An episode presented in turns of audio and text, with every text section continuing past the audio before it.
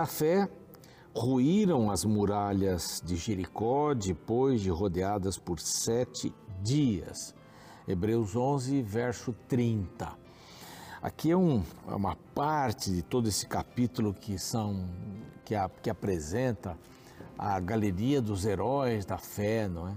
Daqueles que depositaram a fé em Deus. Fé, como disse ontem no comecinho, é relacionamento com Deus.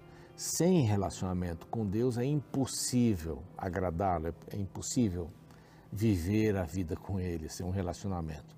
Né? Como é que você vai namorar com uma pessoa e se você não conversa com ela, se você não telefona para ela, se você não está presente, ah, você é minha namorada, não esqueça, você é minha namorada, hein?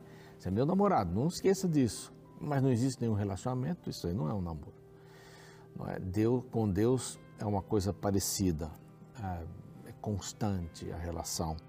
E aqui diz que pela fé, falando agora do povo de Israel que saiu do Egito, passou pelo Mar Vermelho, celebrou a Páscoa, vem tudo aqui. Moisés os acompanhou, etc. E diz assim: pela fé, os israelitas em Canaã é, ruíram as muralhas. Na realidade, Deus é que fez esse trabalho. Não é? Eles acreditaram em Deus, eles confiaram porque conheceram e se entregaram. E Deus disse assim: sete voltas, sete dias, depois no último dia, sete voltas. E toquem a trombeta, o resto é comigo. É bem estranho isso, né? Toca a trombeta, todo mundo cheio de armas ali da época e você sem nenhuma arma vai tocar a trombeta. Mas Deus disse, e se Ele disse, o povo fez. Por quê? Porque eles confiavam em Deus. Se Deus fala alguma coisa para você através da Bíblia, através da oração, creia, creia, se entregue à sua vontade. É? Se ele fala sobre o comer, o vestir, o andar, o negociar, cumpra isso, porque você vai ser beneficiado nesse relacionamento, nessa relação. Essa é a palavra de Deus e este aqui é o programa Reavivados por Sua Palavra aqui da TV Novo Tempo. Estamos aqui, estamos todos os dias com você às seis da manhã às onze e meia da noite, às três da manhã com um capítulo, depois o próximo capítulo e assim por diante. Né? Um capítulo da Bíblia cada dia. Nós temos a parceria dos Anjos da Esperança, que nos ajudam com suas doações. E se você quiser fazer parte desse grupo tão importante para a pregação do Evangelho, para o cumprimento da missão de Deus que a Novo Tempo tem desempenhado, de pregar o Evangelho em português e espanhol para todo mundo, mande uma mensagem para cá, para este WhatsApp, dizendo: Eu gostaria de saber mais, eu quero me tornar um anjo, uma anja, um anjinho da esperança, tá bom? Seja bem-vindo, seja bem-vindo. Graças aos Anjos da Esperança, nós podemos oferecer para você esta revista e outras tantas, né? Essa revista é recente, A Origem de Tudo, De Onde Viemos, preparada pelo pastor Michelson, que é um é jornalista, é um pesquisador, um pesquisador sobre esse assunto do criacionismo e vale a pena estudar é, sob o ponto de vista bíblico aqui nessa revista. Este é outro WhatsApp, você deve pedir por este WhatsApp, é só colocar origem de tudo. Quero fazer o curso. Pronto, vai receber pelo correio, tá bom? Nós estamos também no YouTube, Lá ah, o nosso canal é Revivados por Sua Palavra NT, esse é o canal do YouTube. Esse NT no final é importante porque é oficial aqui da Novo Tempo. É, basta você ir para lá, se inscrever se ainda não está inscrito. Estamos quase chegando a meio milhão de pessoas. Queremos ver se a gente chega até o final do ano aí, ultrapassemos, né? Por quê? Porque quanto mais gente, mais gente. As pessoas procuram onde tem muita procura. E se procurarem a palavra de Deus, nós vamos estar muito satisfeitos e muito felizes, tá bom? Então, incentive as pessoas que você conhece a se inscreverem no canal e se inscreva também. Clique no sininho para obter as novidades, dê o seu like e compartilhe o link do canal e do programa diário. Estamos também no NT Play, no Deezer, no Spotify, nesses dois últimos, desde Gênesis 1 até o capítulo de hoje, que é Isaías 26. E eu tenho certeza que você vai vai escolher uma dessas plataformas e vai estudar a Bíblia conosco. Você acorda, arruma a cama, estuda a palavra e sai para ser Jesus para as pessoas. Vamos para um rápido intervalo. No YouTube não tem esse. E a gente volta em seguida, não saia daí.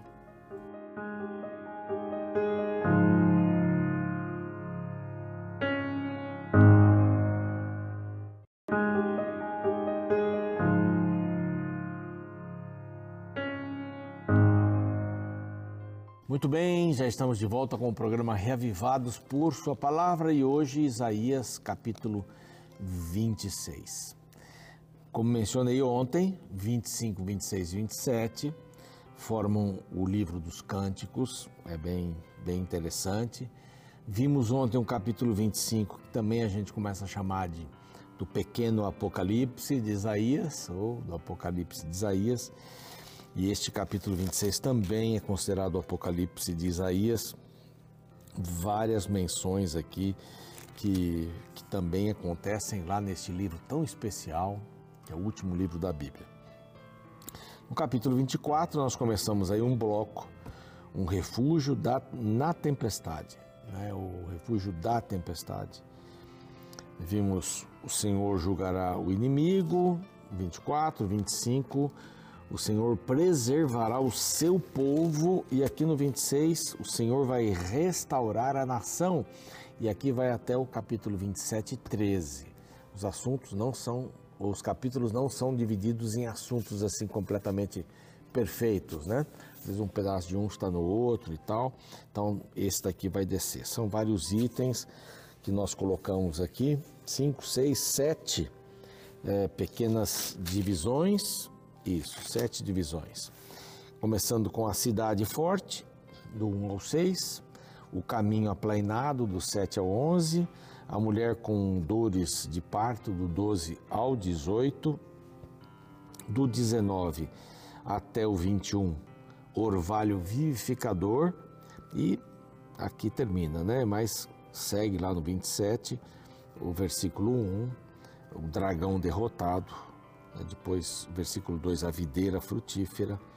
E terminando aqui, a festa alegre e santa. São essas divisões que nós colocamos aqui. Bom, esse capítulo aqui vai falar sobre confiança. Já mencionei no capítulo anterior, quem acompanhou, se não dá uma olhadinha lá, mas eu posso repetir um pouco. Isaías faz um paralelo entre o que estava acontecendo e o que aconteceria. Era uma profecia condicional. Se Israel cumprisse seu papel, aconteceria assim naqueles dias.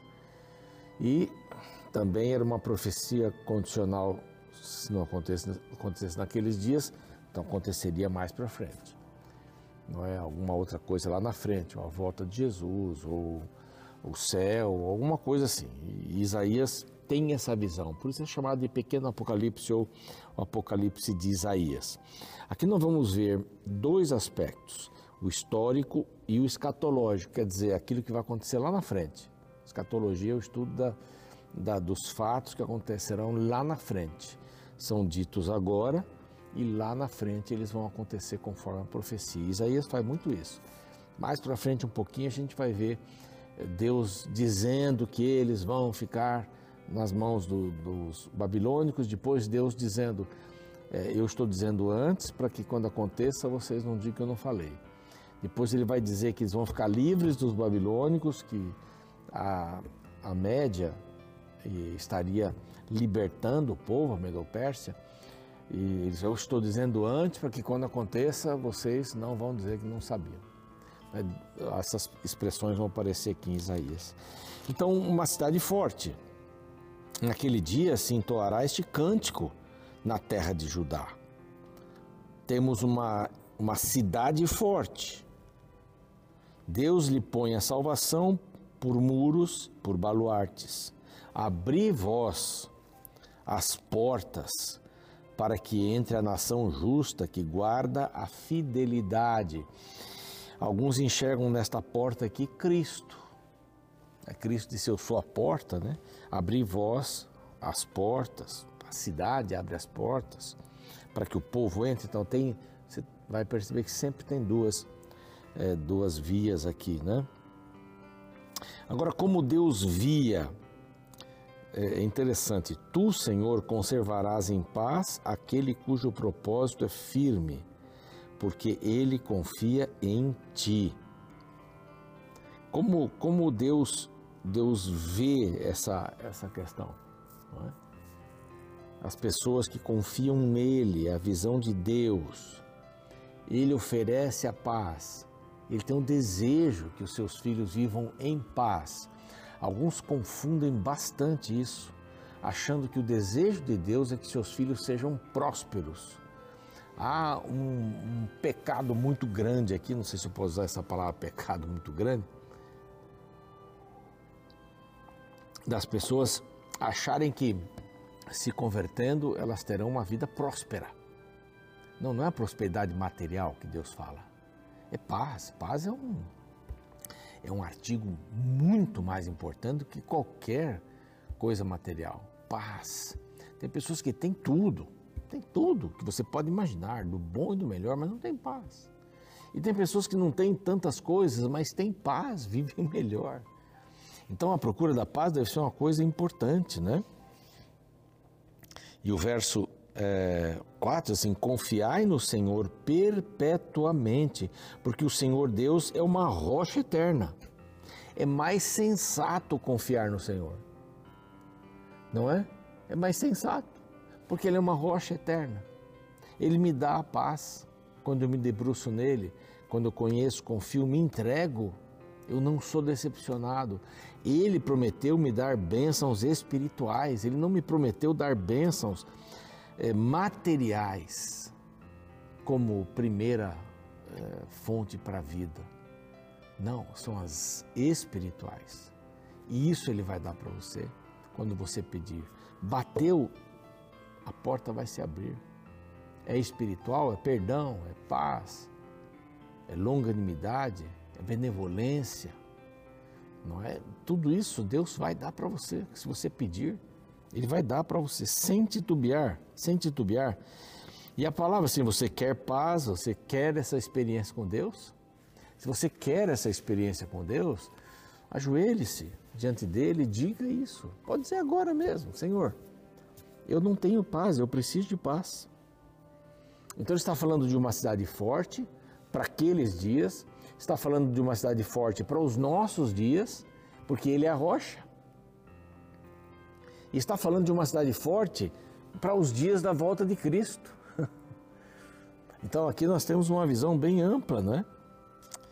Bom, ele abate os que. Uh, ele, porque ele abate os que habitam no alto, na cidade elevada, abate-a, humilha até o pó da terra. Os inimigos de Jerusalém são abatidos. Aí o pé dos aflitos vai colocar os passos dos pobres, vão ser colocados ali. E o capítulo, e o verso 8, do 8 ao 18, vem uma, uma oração. Mas falando dos soberbos, altivos, eu escrevi uma coisa aqui muito interessante.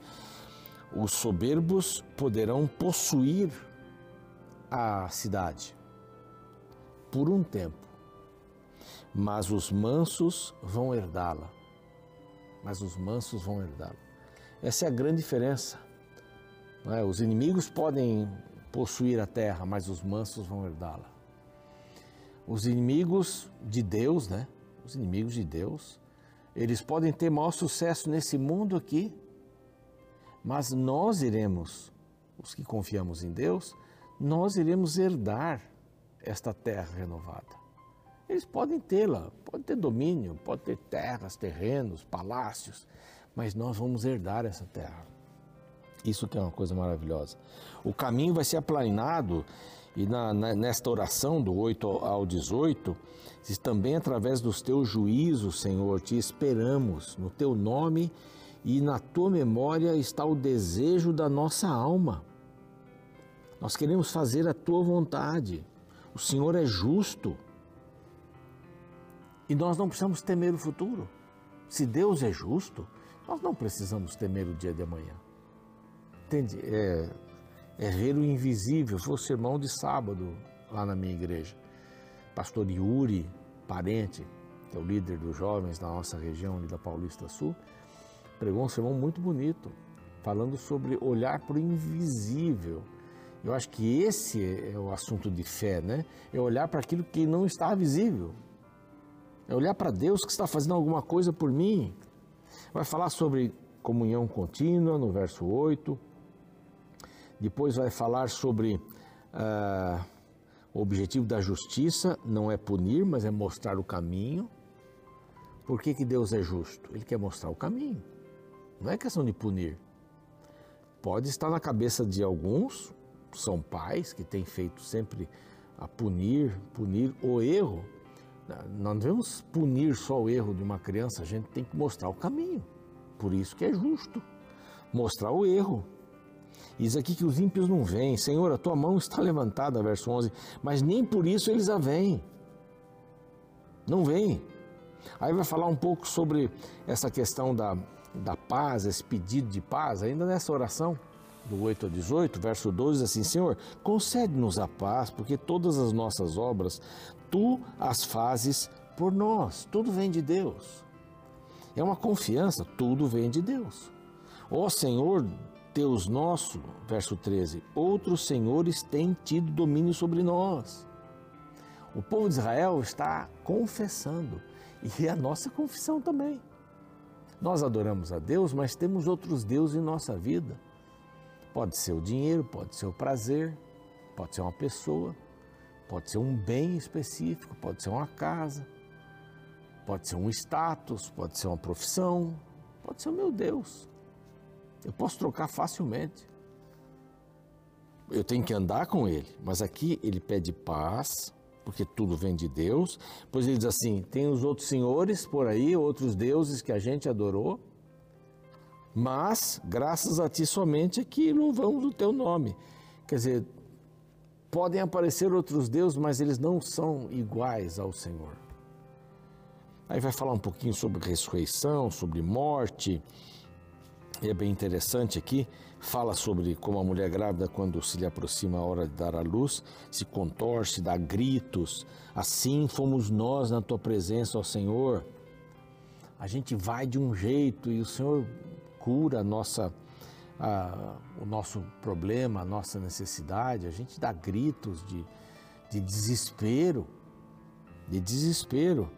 E aí diz assim, nós também, tipo, nós estamos grávidos, né? com dores de pra, parto, mas demos a luz para o vento, não deu, não deu nada. Que assim são as nossas obras. A gente se esforça, se esforça, se esforça.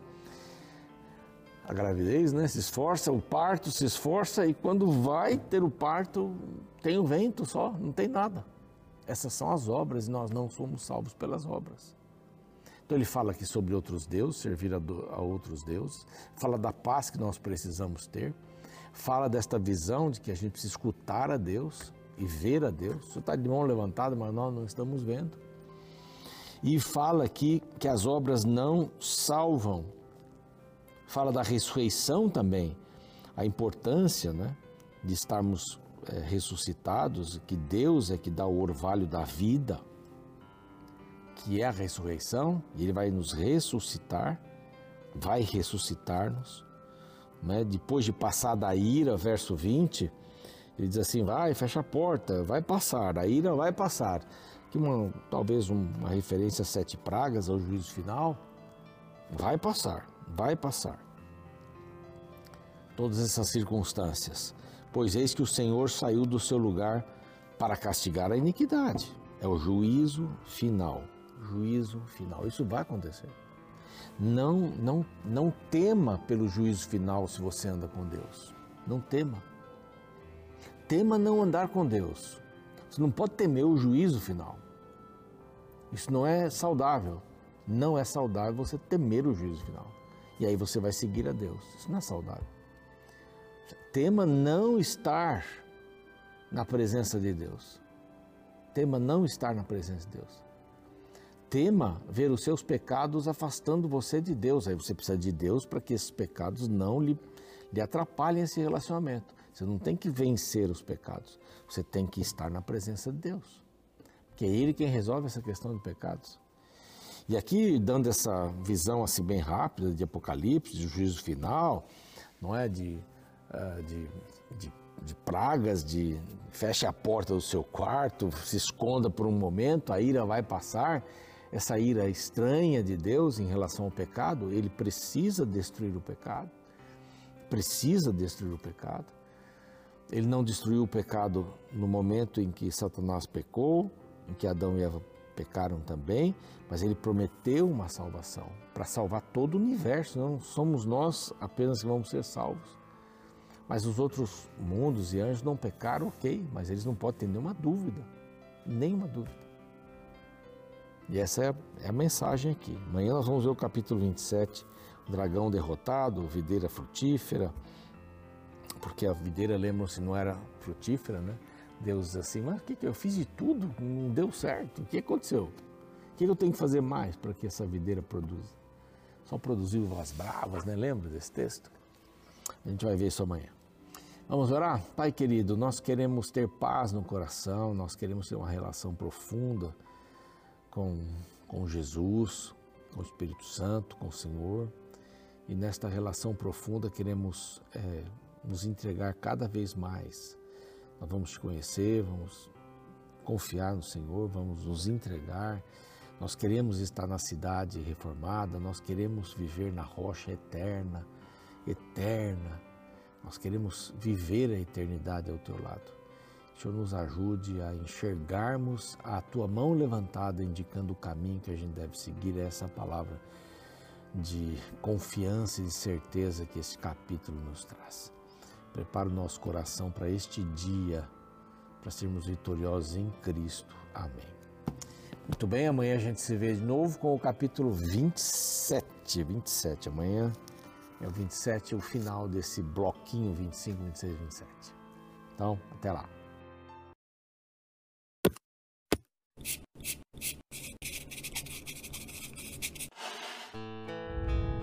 Como você se sentiria se fosse colocado diante de Deus, o Criador dos céus e da terra? Ficaria feliz? Se sentiria privilegiado, emocionado ou até mesmo presenteado? Isaías teve uma reação bem diferente dessas que mencionei. No capítulo 6, encontramos o momento de seu chamado. Interessante que quando ele se percebeu diante do Criador do universo, suas palavras foram de desespero. Ouça o verso 5. Então disse eu: Ai de mim, estou perdido, porque sou homem de lábios impuros, habito no meio de um povo de impuros lábios, e os meus olhos viram o Rei, o Senhor dos Exércitos. Sabe, a reação natural de um pecador diante de um Deus Santo é a terrível consciência de sua pecaminosidade em comparação com a máxima santidade divina. Por isso que alguém uma certa vez declarou: Quanto mais próximo de Deus eu me achego, mais pecador eu me sinto. Sabe, o inverso deste pensamento também é verdade. Quanto mais distante de Deus alguém se encontra, menos pecador se sente. Voltando ao texto bíblico, é interessante notar que no meio do desespero, Isaías encontrou esperança. Ouça o que acontece a partir do verso 6. Então um dos serafins voou para mim, trazendo na mão uma brasa viva, que tirara do altar com uma tenaz. Com a brasa tocou a minha boca e disse: Eis que ele tocou os teus lábios. A tua iniquidade foi tirada, e perdoado o teu pecado. A Bíblia mostra que o tempo passado na presença de Deus fez com que um homem de lábios impuros se tornasse um grande pregador de boas novas. Percebe a ordem? Aproximação de Deus, sentimento de pecaminosidade arrependimento, perdão e, por fim, transformação. Você gostaria de experimentar esta jornada em sua vida também? Então permita-se ser quebrantado na presença de Deus, para que Ele te reconstrua em alguém melhor.